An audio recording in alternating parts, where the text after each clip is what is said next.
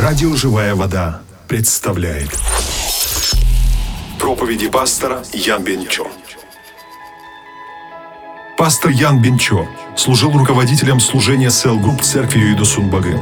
Также служил старшим пастором церкви Сунбагым в городе Чимкент, Казахстан. В течение 16 лет служил миссионером в странах постсоветского пространства, где и поставил более 20 церквей.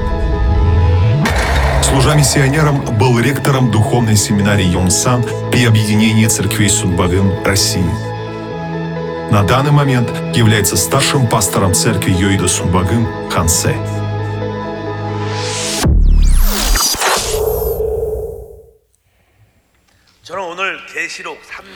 Сегодня по слову из книги Откровения, 3 главы 12 стиха, я поделюсь с вами проповедью на тему «Побеждающая церковь и побеждающий верующий». В последнее время, читая новости в интернете, я заметил, что цены на бензин сильно падают.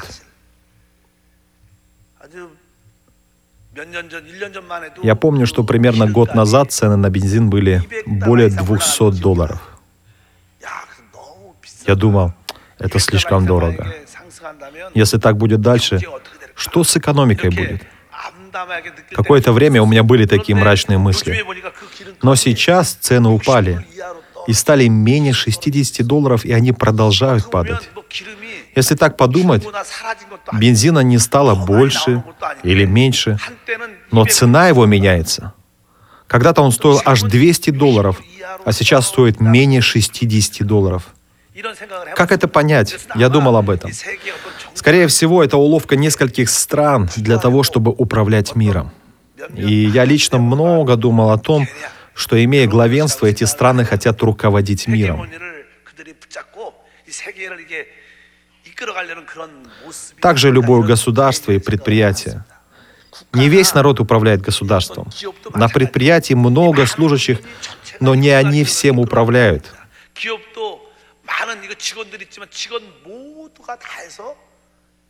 Скорее всего, в государстве и предприятии есть несколько особых работников, которые находятся во главе.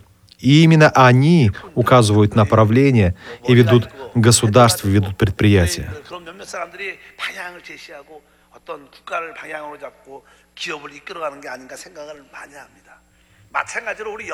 Также и в духовном. Бог искренне желает поставить на земле свое царство. Он желает, чтобы по-настоящему многие души получили спасение. Но этим делом не могут заниматься все люди, весь Божий народ. Я верю, что именно поэтому в последнее время Господь изберет из множества церквей побеждающую церковь, из множества верующих изберет побеждающих верующих, чтобы они могли исполнить волю и цель Божью. Поэтому в это последнее время наша церковь в конце должна стать побеждающей церковью, а вы должны стать побеждающими верующими. Тогда будете иметь большое благословение и благодать. В Ветхом Завете есть один интересный пример. Во времена судей израильский народ сильно страдал из-за окружающих государств. Особенно сильно мучили Божий народ мадианитяне. И Бог, услышав молитву страданий и трудностей израильского народа, послал к ним одного судью, лидера, которого звали Гедеон. Бог желал через Гедеона спасти израильский народ от мадианитян. Гедеон обратился к израильскому народу с призывом «Все, кто хочет воевать, выходите». И собралось 32 тысячи человек. 32 тысячи. И Бог сказал Гедеону, послушай, чтобы победить в этой войне, не нужно так много людей. Бог сделал так, чтобы среди этих 32 тысяч человек, тех, кто имеет в сердце страх, Гедеон отправил обратно. И таких, кто имеет в сердце страх, оказалось 22 тысячи человек, и они вернулись домой. Из 32 тысяч ушло 22 тысячи, и осталось 10 тысяч человек. Но Бог сказал Гедеону, их все еще много. Этих 10 тысяч воинов Гедеон повел к реке. Они устали, хотели пить, Поэтому некоторые из них для утоления жажды вошли в воду, стали купаться, пить воду, плескаться, веселиться.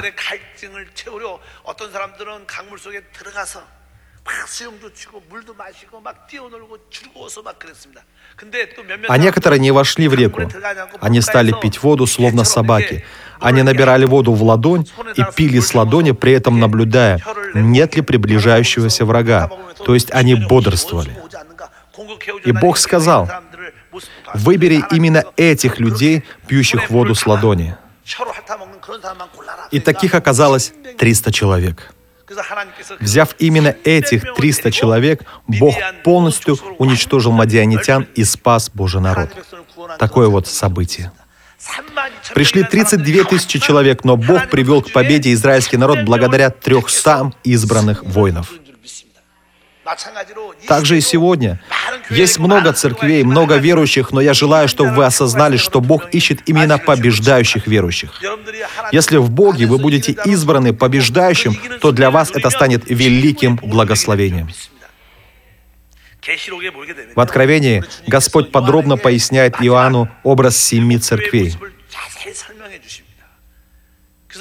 Показывая образ семи церквей, существовавших в то время в Малой Азии, он показывает духовное состояние этих церквей, каково их духовное состояние.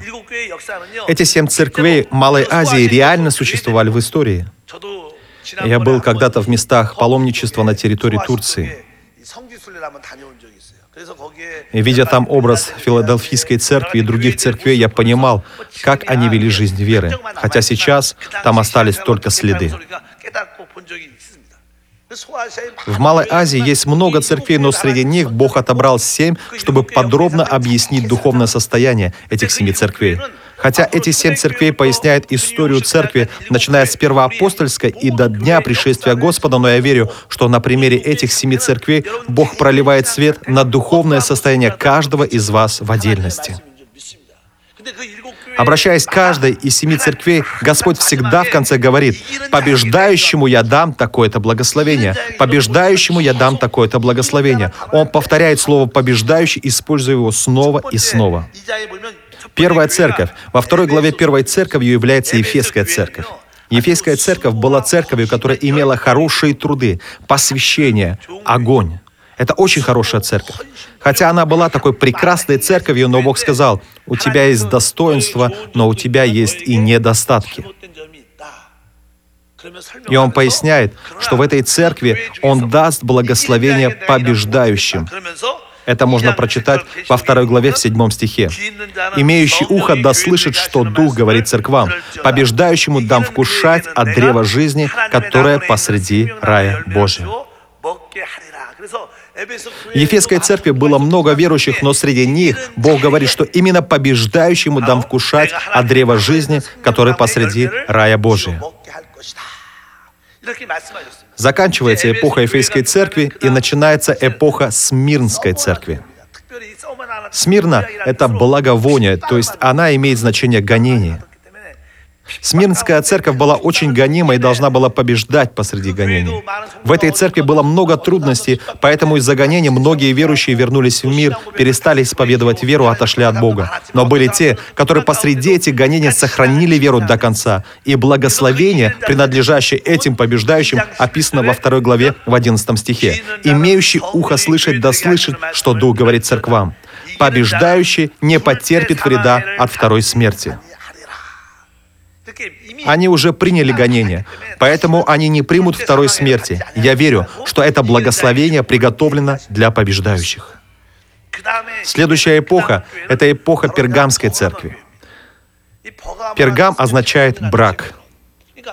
Когда люди принимают гонения, тогда их вера не слабеет, а напротив становится сильнее — Проходя верно эти гонения, ученики Иисуса становились сильнее, поэтому сатана изменил стратегию.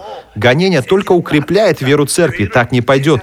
Нужно увести церковь в мир. Нужно соединить церковь с миром, подобно тому, как мужчина с женщиной соединяются в браке. Поэтому и верующие, и неверующие все ходили в церковь. Всем неверующим в любом случае давали крещение, и таким образом церковь вступила в брак с миром и постепенно деградировала. Поэтому деградировавшую церковь мы обычно называем пергамской церковью. Любовью. Но даже внутри этой церкви были те, кто верно хранил веру. И обращаясь к побеждающим среди них, Господь говорит в стихе 17, во второй главе, «Имеющий ухо слышать, да слышит, что Дух говорит церквам. Побеждающему дам вкушать сокровенную ману, и дам ему белый камень, и на камне написанное новое имя, которого никто не знает, кроме того, кто получает». Такое благословение Бог обещает дать побеждающим в этой церкви. После этого церковь стала статичной, обретя образ религиозной церкви, в которой остались лишь формы. Такую церковь называют фиатирской церковью. Но даже в фиатирской церкви были побеждающие. Многие называют католиков еретиками. Почему? Потому что они считают, что спасение можно получить не только через Иисуса. У них много и других проблем. И молятся они не именем Господа Иисуса, но именем Святой Девы Марии. На земле безгрешным является только Сын Божий, Господь Иисус Христос. Но они утверждают, что Папа рожден без греха. У них много незнакомых и непонятных нам моментов, поэтому-то некоторые люди прямо называют их еретиками. Но в любом случае, даже там есть те, кто верует непорочно. Поэтому, обращаясь к побеждающим этой церкви, Господь говорит во второй главе в 26 стихе, «Кто побеждает и соблюдает дела мои до конца, тому дам власть над язычниками». Господь здесь говорит, «Кто побеждает и соблюдает дела мои до конца». Далее уже в третьей главе описывается сардийская церковь. После реформации церкви стали постоянно делиться, отделяться друг от друга. На самом деле церковь прекрасна тогда, когда в ней единый коллектив. Поэтому в католической церкви только одно достоинство, а именно долгое время они хранили единство. Но у нас, протестантов, произошло сильное деление пресвитериане, баптисты, сунбагам и так далее. Возможно, это имеет хорошее значение, но с духовной стороны много проблем, много моментов, разделяющих нас. Даже внутри одной церкви люди умудряются постоянно делиться, обосабливаться. Люди не знают и не знали тогда, какой это большой грех, поэтому Господь и обратился к этой церкви. Господь, зная, что и в Сардийской церкви есть побеждающие, благословил и их. Это благословение описано в 3 главе, в 5 стихе. «Побеждающий облечется в белые одежды, и не изглажу имени Его из книги жизни и исповедую имя Его перед Отцом моим и перед ангелами Его». Это побеждающие. Следующая церковь — Филадельфийская церковь. Филадельфия означает «братская любовь». Это была маленькая церковь, но она имела истинную любовь. Эта церковь не была большой, но в ней была настоящая любовь. Братья и сестры, вы даже не понимаете, насколько важно в церкви служить друг другу любовью. И потом, именно благодаря любви друг от друга мы становимся едиными. Поэтому эта церковь и получила похвалу от Господа. Она не была обличаема Господом. Он просил их лишь об одном, чтобы они до конца сохранили эту любовь и эту веру. И обращаясь к побеждающим, в этой церкви Господь говорит в 3 главе 12 стихе, «Побеждающего сделаю столпом в храме Бога моего, и он уже не выйдет вон. И напишу на нем имя Бога моего и имя града Бога моего, Нового Иерусалима, нисходящего с неба от Бога моего, и имя мое новое». И далее последняя церковь — это церковь нашей с вами эпохи. Это Лаодикийская церковь. Лаодикея имеет обширное значение, в том числе равенство, демократия. В эту эпоху церковь стала демократичной. Поэтому при избрании старшего пастора, при принятии какого-то решения, держится принципа большинства. Братья и сестры, церковь не утверждается большинством. В церкви духовный лидер принимает решение. Он слышит Божье Слово, Слово Божьего откровения и указывает направление, и ведет церковь. Но сейчас многие церкви идут по принципу выборов. Прихожане проводят выборы и говорят, мы так решили, давайте сделаем так. Под вывеской демократии это выглядит вроде хорошо, но на самом деле этот образ недостоин настоящей Божьей церкви. По этой причине верующие становятся теплыми. Им уже все равно, что говорит пастор. К словам пастора они относятся так так. Ой, какая разница, что говорит пастор? Мы все равно сами принимаем решение. Но даже внутри такой церкви есть побеждающие. Поэтому наш Господь говорит побеждающим в этой церкви в стихе 21. «Побеждающему дам сесть со мной на престоле моем, как и я победил и сел с отцом моим на престоле его». Так Господь показал нам духовное состояние всех семи церквей. Но при этом Он говорит, что даже среди этих церквей все равно есть побеждающие. Я верю, что именно через таких людей Бог исполняет свою волю. Поэтому нам нужно молиться так. Бог, помоги, чтобы наша церковь в это последнее время стала побеждающей церковью. Пусть верующие нашей церкви станут побеждающими. По этой причине я объединил эти семь церквей, чтобы вы поняли, если вы победите следующие три вещи, вы будете побеждающими. Все я не смогу объяснить, но самое важное, что самое важное? Во-первых, вы должны вернуться к первой любви. До этого мы говорили о Ефесской церкви, в которой было по-настоящему много трудов, много посвящения, много дел. Эта церковь получила похвалу, но была и обличаема. По какой причине? По той причине, что потеряла первую любовь. Но имею против тебя то, что ты оставил первую любовь твою. Итак, вспомни, откуда ты не спал, и покайся, и твори прежние дела. А если не так, скоро приду к тебе и сдвину светильник твой с места его, если не покаешься. Откровение, 2 глава, с 4 по 5내 стихи. Хотя в этой церкви было много трудов, усердия дел, но проблема этой церкви была в том, что она потеряла первую любовь. Здесь первое означает наивысшая, Наивысшая любовь. Церковь потеряла наивысшую любовь. Когда мы приходим к Богу и служим Ему в усердии, это хорошо, но самое важное то, чтобы в глубине нашего сердца была любовь к Господу. Братья и сестры, да, вы должны много молиться, много служить, но выше всего этого должна быть любовь к Господу. Что сам Господь говорит об этом? «И возлюби Господа Бога твоего всем сердцем твоим, и всею душой твоей, и всем разумением твоим, и всей крепостью твоей». Мы можем по-настоящему служить только тогда, когда имеем истинную любовь к Богу. Без любви мы просто усердно работаем. Но Господь желает наивысшей любви от нас. Я верю в это.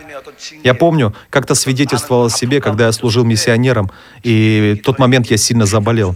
Это было как Божье наказание. Господь пришел ко мне и задал мне один вопрос. «Любишь ли ты меня?» Это до сих пор свежо в моей памяти. В молитве, в слезах я сказал, «Господь, я люблю Тебя».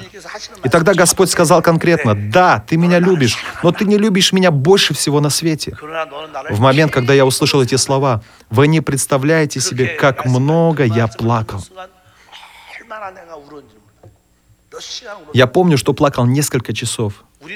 Да, мы любим Бога, но большая часть людей не любит Бога больше всего на свете. И Бог важен, и семья важна, и деньги важны, все важно. Но на самом деле для нас Бог становится не важнее всего, и это правда. Я думаю, что такой была Ефесская церковь. Чтобы вам быть в последнее время действительно побеждающими верующими, вы должны любить Бога наивысшей любовью. А что это значит? Что бы мы ни делали, всегда Господь должен быть прежде всего. Что бы вы ни делали, всегда в ваших мыслях прежде всего должен быть Господь. Даже когда вы едите, вы должны думать так. Господь прежде должен вкусить этой пищи. Если верите, скажите «Аминь». Когда вы умиляетесь, глядя на ваших любимых детей, не забывайте об одном. Господа вы должны любить больше. Если верите, скажите «Аминь». Если вы любите деньги, то ни в коем случае они не должны заменить вам Господа. Господь лучше любых денег. Всегда Господь должен быть на первом месте. И люди, ставящие Господа на первое место, любят Его больше всего на свете. Братья и сестры, находится ли наш Бог на первом месте вашей жизни? Не нужно говорить об этом просто словами. Осуществите это на самом деле в вашей жизни. Поэтому, братья и сестры, посвятите Богу наивысшую любовь. Господь, я искренне желаю, чтобы Ты был на самом первом месте в моей жизни. Когда мы служим Господу такой любовью, Господь радуется. Я верю, что так, любя Господа, мы обретаем благодать и благословение побеждать любую деградацию веры. Поэтому, чтобы вам быть побеждающими верующими, во-первых, вам необходимо восстановить первую любовь. Аминь. И имея эту наивысшую любовь к Богу, мы получим Божью благодать и благословение. Я верю в это. Во-вторых, чтобы вам быть побеждающими верующими, вам нужно избавиться от теплой веры. Когда мы хотим пить, мы, корейцы, обычно пьем холодную воду. Но жители Центральной Азии, где я служил, любят очень горячий чай. Чем жарче на улице, тем больше они пьют горячий чай. Это кажется странным, но на самом деле от горячего чая телу становится прохладно, потому что выступает пот. Корейцам нужно просто взять из холодильника лед и выпить холодной воды, тогда им хорошо. Не знаю, что лучше, наверное, и то, и другое хорошо, но если вода теплая, не горячая и не холодная, люди просто ее выплевывают. В Библии также также сказано в 3 главе с 15 по 16 стихи. «Знаю твои дела. Ты не холоден, не горяч. О, если бы ты был холоден или горяч, но так как ты тепл, а не горяч и не холоден, то изверну тебя из уст моих». Чтобы стать по-настоящему побеждающим верующим, побеждающей церковью, и верующий, и церковь должны быть духовно горячими. Наше сердце должно быть горячим. Если молимся, то горячо молимся. Если восхваляем, то горячо восхваляем. Если слушаем Слово, громко говорим в ответ «Аминь». Настолько вы должны быть горячими, страстными. Я верю, что Бог радуется тому, что вы горячие. Благословляю, чтобы у вас была дерзновенная страсть. Знаете, каков образ верующих последнего времени – Нельзя сказать, что восхваляют, и в то же время нельзя сказать, что не восхваляют. Нельзя сказать, что молятся, и в то же время нельзя сказать, что не молятся. Нельзя сказать, что поклоняются, и в то же время нельзя сказать, что не поклоняются. Непонятно. Также, когда во время восхваления призывают встать некоторые люди, и не стоят, и не сидят, не поймешь. Таких людей много. Но мы с вами в любом случае не должны быть теплыми. Мы должны быть по-настоящему горячими и должны восстановить огонь. Бог, я желаю служить Тебе, пламенеет духом. Наш дух должен пламенеть. Только тогда мы по-настоящему радуем Бога. Благодарю Благословляю, чтобы у вас была горячая вера. Поэтому в послании к римлянам в 12 главе есть такие слова. «Духом пламенейте, Господу служите». Давайте повторим. «Духом пламенейте, Господу служите». Внутри у нас должен быть огонь. Тогда и хвала станет горячей, и руки сами начнут подниматься к небесам. Благословляя, чтобы вы пламенели духом. Чтобы стать побеждающим верующим, мы должны победить теплую веру. Братья и сестры, а вы теплые? Какова ваша вера? Горячая или холодная? Или все же теплая? Вы должны победить это состояние, когда у вас и не то, и не то. Молитесь так. Господь, я хочу горячо служить Тебе. Я буду стараться. Как вы думаете, ваш пастор теплый? Или холодный? Или какой? Думаете, что я горячий? Иногда я тоже в других церквах, участвуя в каких-то семинарах с пасторами, встречаю по-настоящему горячих пасторов. И тогда я молюсь, Бог, благослови, чтобы я не был теплым. В молитве, в проповеди, в восхвалении я желаю страстно, горячо служить Тебе. Если мы теплые, то что на это говорит Господь?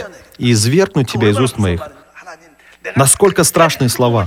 Поэтому я горячо молюсь, Бог, помоги мне до конца сохранить горячность. Помоги, чтобы верующие в стали горячими. Я должен быть горячим. Тогда вы будете более или менее горячими. А если я не горячий, тогда до вас даже пар не дойдет.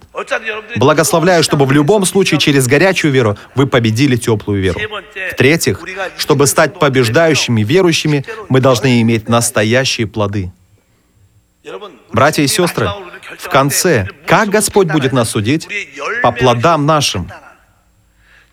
Если плоды хорошие, значит и дерево хорошее. Как бы много не было листьев, но если нет плодов, значит это плохое дерево. Также и наша вера. Вы должны иметь плоды. Наш Господь особо много говорит о плодах. Прочитаем Евангелие от Иоанна, 15 главу с 5 по 8 стихи. «Я есть лоза, а вы ветви. Кто пребывает во мне, и я в нем, тот приносит много плода. Ибо без меня не можете делать ничего. Кто не прибудет во мне, извергнется вон, как ветвь, и засохнет. А такие ветви собирают и бросают в огонь, и они сгорают. Если прибудете во мне, и слова мои вас прибудут, то чего не пожелаете, просите, и будет вам. Тем прославится Отец мой, если вы принесете много плода и будете моими учениками.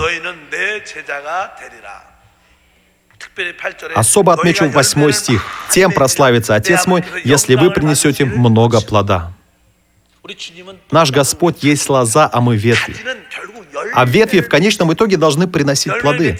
Ветвь, которая не приносит плода, Господь отсекает и бросает в огонь. Братья и сестры, вы должны побеждать бесплодие. Многие люди на самом деле не имеют плодов спасения.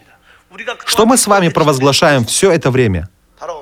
Наше служение в том, чтобы обрести человека. Нужно понимать, насколько важно обретение человека. В этой вселенной идет великая духовная война. Между нашим Богом-творцом и падшими ангелами совершается духовная война.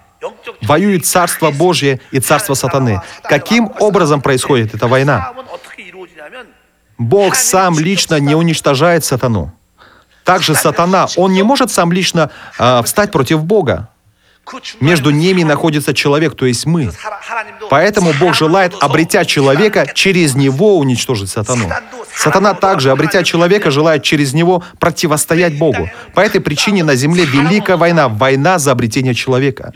Если вы, обретя человека, посвятите его Богу, это будет расширением Божьего Царства, славой для Бога, а для сатаны — позор и поражение. Если вы восстановите в Боге хотя бы одного человека, обретете для Бога хотя бы одного человека, этим вы воздадите Богу наивысшую славу. Если верите, скажите «Аминь». Когда мы восстанавливаем одного человека, Царство Небесное восстанавливается. Это слава для Бога. А для сатаны наоборот, позор, потому что Царство сатаны разрушается. Сейчас идет духовная война, война за обретение человека. Давайте повторим. Духовная война — это война за обретение человека. Мы должны ради Бога обрести человека. Сейчас сатана многих людей ведет в свое царство, ведет путем деградации, путем ереси. Но и мы не должны просто стоять. Мы должны обретать людей для Бога. Я верю, что наше служение в том, чтобы, отвоевав человека, посвятить его Богу. Мы должны приносить плоды. Плодом является не только новый спасенный человек. Когда мы восстанавливаем тех, кто потерял веру, оставил церковную жизнь, это тоже является плодом.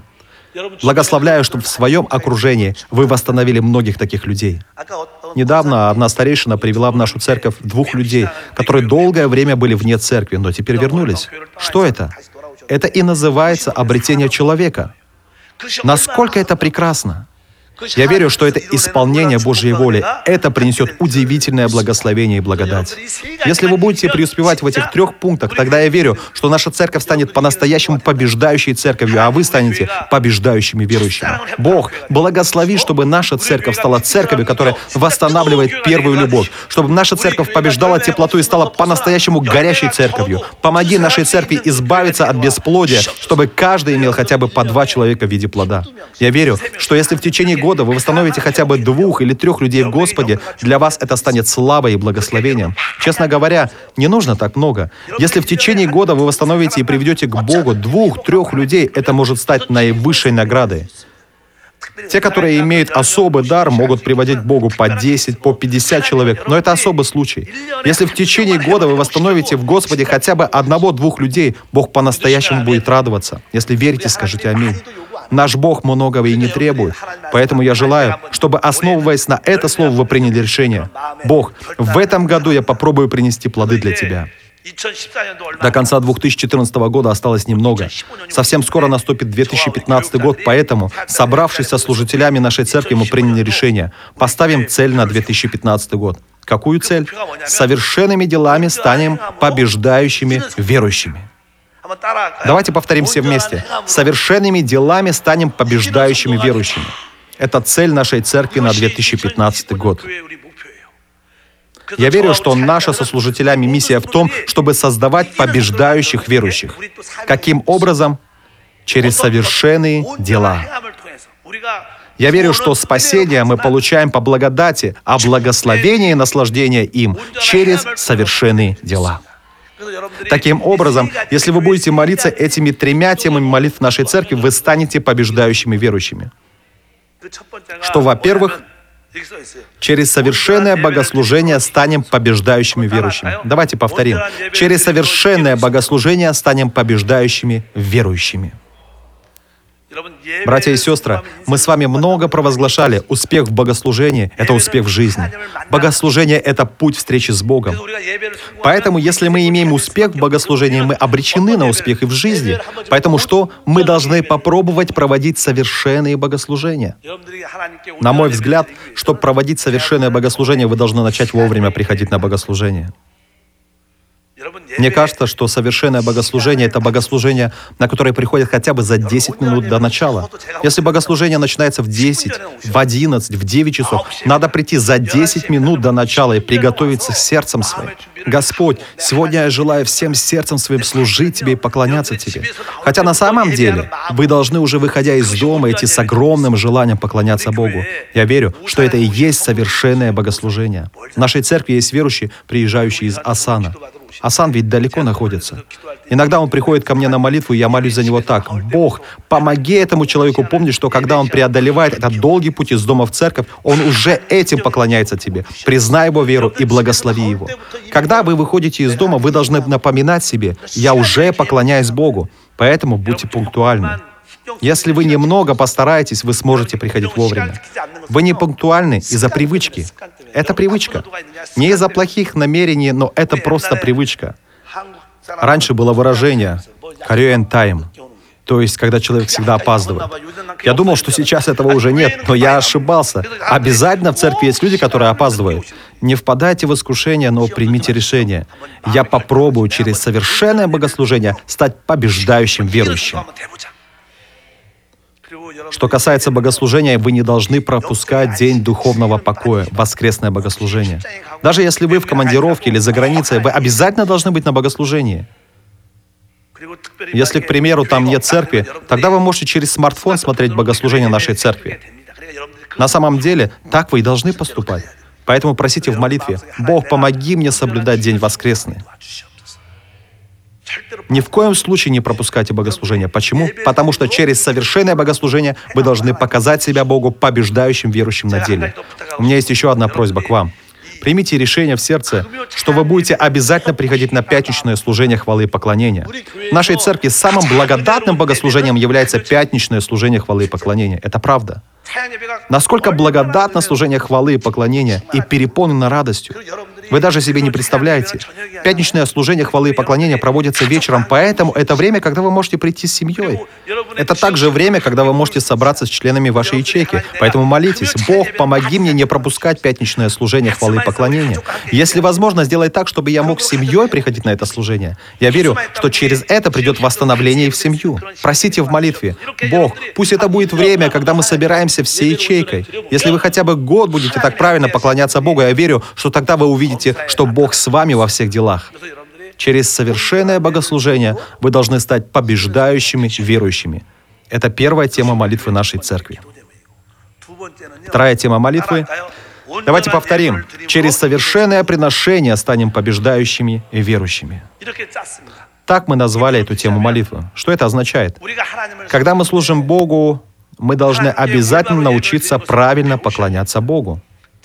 Когда я был назначен в церковь конце и пришел сюда в первый раз, какое первое чувство было у меня? Долгое время, более 15 лет я служил миссионером. Там церковь возродилась, верующие получили много благословения. Но когда я пришел впервые в церковь конце, у меня было сильное чувство, что многим прихожанам тяжело живется. Я подумал, может, это город Кунпо, такой бедный город, проблемный город. Я встречался с прихожанами, и многим жилось тяжело. Я понял, что они находятся во власти бедности. И я принял решение, пока я здесь, я буду изгонять проклятие бедности, чтобы они обязательно насладились Божьим избытком.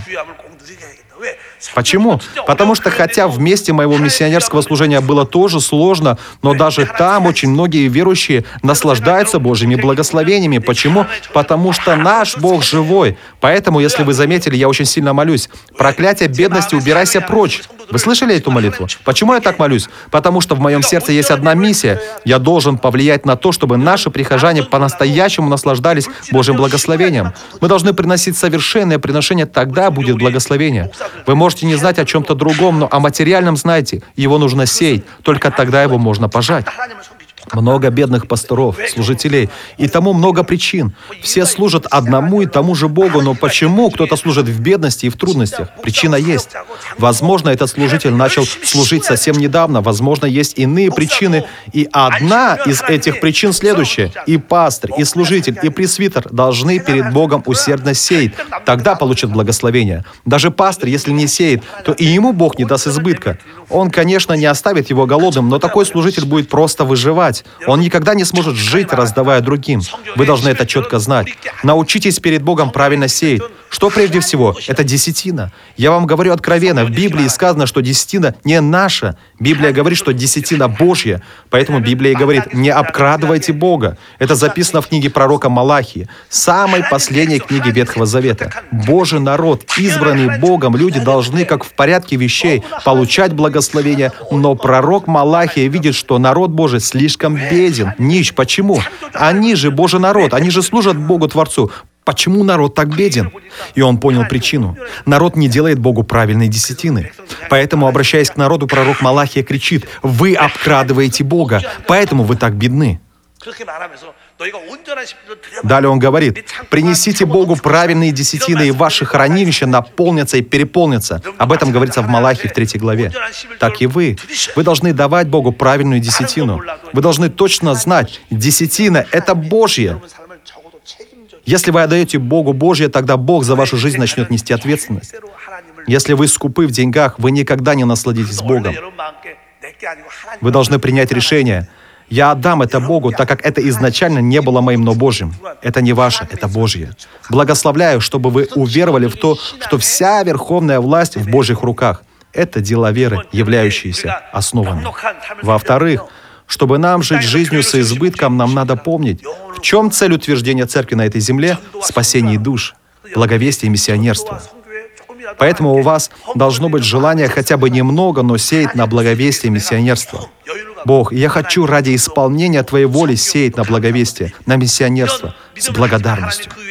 Если у вас будет такая вера, Бог даст нам на посеянное в 30, в 60, во 100 крат и более. Поэтому всегда молитесь, Бог, помоги мне через совершенное приношение стать побеждающим верующим. Благословляю, чтобы вы так молились и в 2015 году имели избыток во всем. Я верю, что тогда Божье изобилие будет в вашей жизни, и Божий избыток будет не только с вами, но и с вашими детьми, с вашими потомками. Третья тема молитвы нашей церкви — обретением человека и посвящением его Богу станем побеждающими верующими. Это то, что мы так часто слышим.